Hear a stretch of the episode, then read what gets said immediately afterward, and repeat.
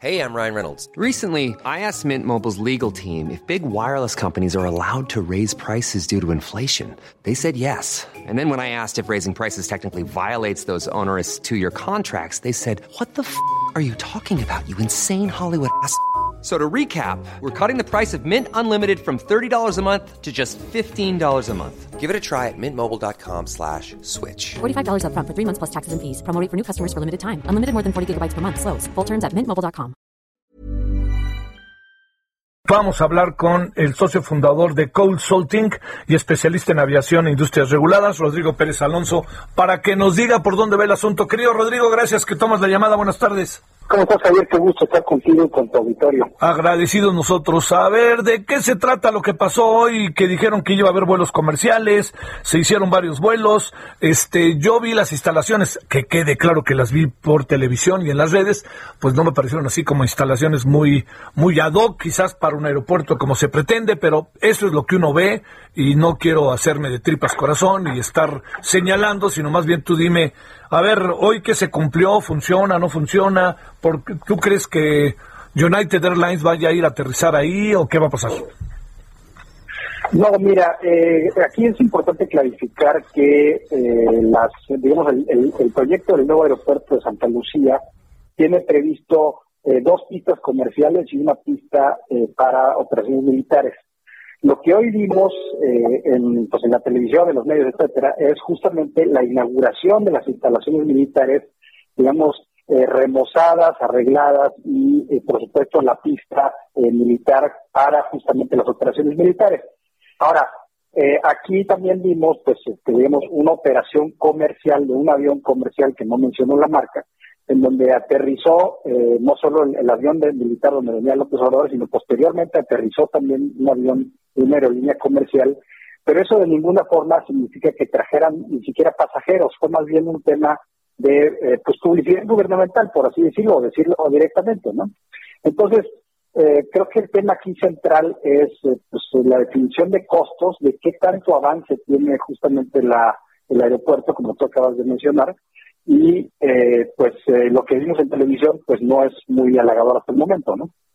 Eh, ¿Hay posibilidades reales de que lleguen ahí? No ahorita, ¿no? Pero el presidente dice que el año que entra ya va a estar como eso jalando, de que eso se echa a andar de la manera en que el presidente hoy nos dice, encuentras que hay muchas limitantes, encuentras que sí es posible. ¿Qué encuentras, Rodrigo, como especialista? Pues mira, yo creo que aquí hay varios temas. Eh, lo primero son los costos. Eh, originalmente, cuando se canceló el aeropuerto de, de Texcoco, pues los costos fueron bastante altos por esa cancelación. Ya se habían colocado bonos, se había financiado el proyecto. Era un proyecto que el, al 70% estaba financiado por los privados y el 30% por el gobierno.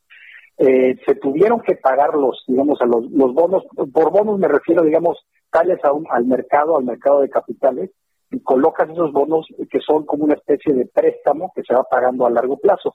Entonces, ese, el 70% ya estaba, digamos, este, colocado, eh, y en total ahí vemos alrededor de 120 mil millones de pesos que se perdieron totalmente, casi casi, en el aeropuerto de Texcoco.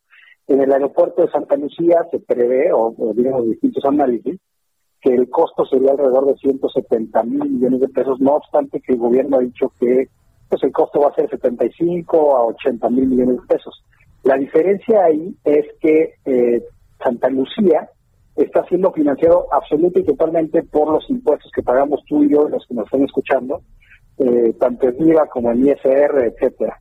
Eh, y lo interesante aquí es que el gobierno originalmente, su proyecto original, porque esto ha ido sobre la marcha, hay que clarificar, que el proyecto ha ido sobre la marcha y no era una planeación, digamos, de muchos años, sino que fue en meses, el momento que se canceló el anterior hasta que eh, se empezó este, pues fueron pocos meses. Eh, la- el avance, eh, pues originalmente se tenía previsto para inaugurarse en 2024, ahora en la mañanera de hoy, en algunas declaraciones que ha hecho el presidente, se dice que el próximo año ya, ya va a estar listo, lo cual pues me parece casi imposible, ¿no? Eh, ¿Qué piensa, qué pien- digamos, para, para hacer un proceso de esta naturaleza, eh, para llevar efecto, un, eh, un para tener un aeropuerto, para que un país, un gobierno ponga un aeropuerto, supongo que no basta con lo que pasó hoy, ¿no? Supongo que debe haber muchos permisos y muchas cosas de esta naturaleza que lo Sí, avalen. To- to- Totalmente. Entonces, yo hablé ahorita hace un momento de los temas presupuestales, incluso de los temas de gobierno, pero aquí también hay temas de aeronavegabilidad, es decir, eh, tienen que estar certificados por organismos certificadores, por la propia, eh, pues la Unión Internacional de, Aviación eh, y una serie de organismos que participan en esta, en este, eh, digamos, en esta industria y eh, en este caso pues no todavía no tenemos la certeza de que se hayan sido certificados. Ahora, también hay temas de seguridad. Lo más importante para efectos de la aviación es el tema de seguridad, porque por supuesto pues no solo traes bienes, sino también traes personas, ¿no?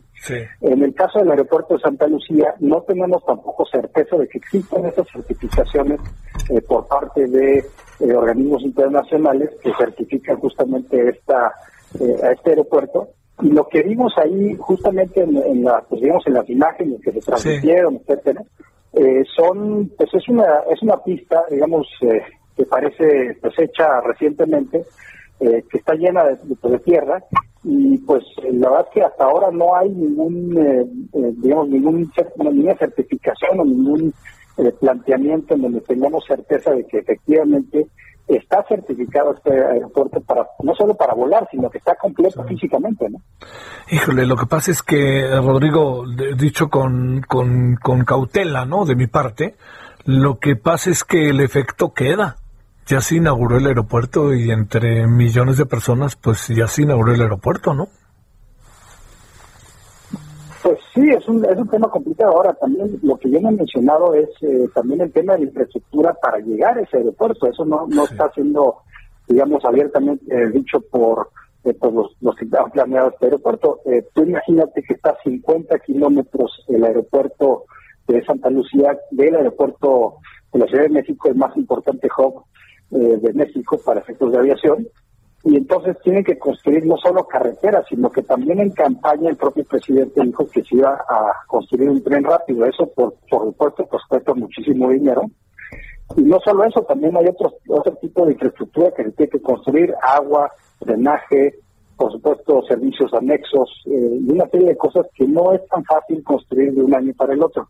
Así que a, a la pregunta original que me hacía, de si estaba listo o estaría listo para el próximo año o en cuánto tiempo, pues yo creo que va a ser difícil que esté, digamos, con todos los planteamientos eh, y todos los anexos y todas las cuestiones que tienen que, plantear o planear para un aeropuerto de esta naturaleza eh, completo.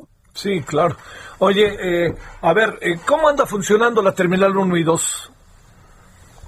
Pues ha tenido sus problemas. Lo que sí te puedo decir es que hasta el año 2019, antes de la pandemia, incluso hasta febrero, por ahí del 2020, eh, el aeropuerto de la Ciudad de México estaba operando a máxima capacidad, es decir, además estaba pues eh, estaba lleno, no estaba sobresaturado, tenía eh, muchas más operaciones de las que estaba permitido, no solo eso, sino que también la cantidad de, pasajeros que pasan por ahí ya sobrepasa cualquier aeropuerto de América Latina, ¿no? Sí. Eh, entonces, eh, pues obviamente está sobresaturado. Ahora lo que ha pasado con la industria es que con, con el efecto de la pandemia, en algunos casos pues, se redujo la operación hasta 60, 70%.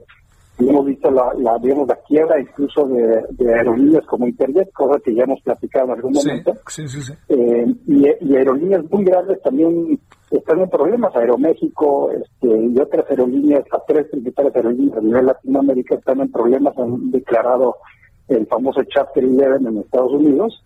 Eh, y eso, pues obviamente, con todo este efecto de la pandemia, ha reducido la presión que tenía este aeropuerto de la Ciudad de México. ¿Por qué es importante esto? Porque también, digamos, es un, efecto circunstancial, pero no obstante es importante que eh, la gran cuestión, el gran cuestionamiento es ¿Es relevante o es importante continuar con un, proyecto de infraestructura de esta naturaleza, dado que la industria se va a recuperar en unos cuatro o cinco años? Y esto no, lo digo yo, lo dice eh, los propios organismos internacionales, eh, la IATA, por ejemplo, lo han mencionado muy bien, ¿no? Sí, claro. Oye, es un hecho el, el quiebre de, de Interjet, ¿no? Sí, totalmente. La verdad es que es una lástima, eh, no se pudo salvar y se quedaron, si no mal recuerdo, con alrededor de seis aviones eh, después de haber tenido más de más de 60. Eh, y bueno, pues ahora ya con todos estos problemas de deudas que han tenido, pues es, casi imposible que se reviva, ¿no? pero eh, a mí me parece que va a ser la misma historia que mexicana. Todo este tipo de problemas traen, por supuesto, reclamos sociales muy legítimos y al final de cuentas, pues el que sufre no solo es el pasajero con, pues, digamos, precios menos competitivos, sino que también lo sufren los propios empleados los empleos directos e indirectos que participan en esta industria. Sí, claro. Bueno, entonces, este, pues híjole, mucho de, también, ¿no? Como de propaganda y cosas así el día de hoy, pero bueno. Rodrigo, muchas gracias. A ti un abrazo. Hasta luego, gracias Rodrigo.